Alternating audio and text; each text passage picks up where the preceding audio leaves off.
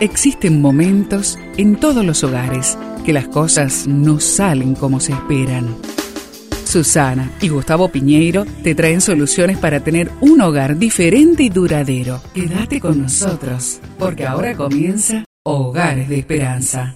El que perturba su casa heredará viento y el insensato será esclavo del sabio de corazón. Proverbios 11:29. Este texto lo encuentras en la Biblia. Aunque nadie quiere tener conflictos en sus relaciones, la realidad es que cada uno de nosotros tendrá que enfrentarlos. He escuchado a algunas personas decir, yo no me enojo, soy cristiano, pero las únicas personas que no se enojan están en el cementerio. Cuando estudiamos la vida de Jesús, nos damos cuenta de que Él también se enojó. De hecho, su vida misma inició con un conflicto para con sus padres. ¿Es tu carácter consistente cuando aparecen conflictos? Todos tenemos cosas que nos hacen enojar. Y una vez que te has enojado, ¿qué haces con el enojo?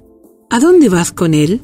Según la manera de reaccionar ante el conflicto, típicamente existen dos tipos de personas. Las que explotan con enojo y las que se lo guardan todo. Las que explotan hieren a los demás, pero las que guardan todo se hieren a sí mismas. Ninguna de estas estrategias funciona porque no resuelven el conflicto. Entonces, ¿qué opciones tenemos? En primer lugar, examina la verdadera causa del conflicto. Y en segundo lugar, aprende a sacar lo positivo del conflicto. En tercer lugar, reacciona cuidadosamente ante el conflicto.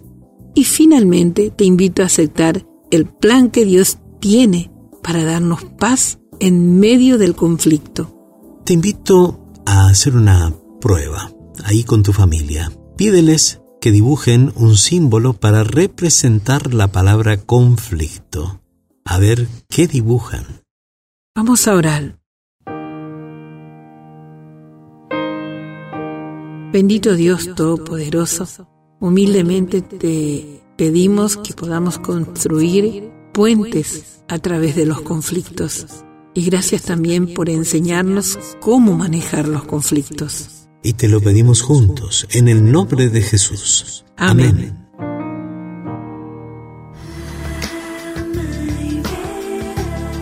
Esperamos que el tema de hoy, junto a Susana y Gustavo Piñeiro, haya traído la esperanza a tu vida. Si deseas ampliar este tema, seguí al Dr. Gustavo Piñeiro en Facebook y Twitter.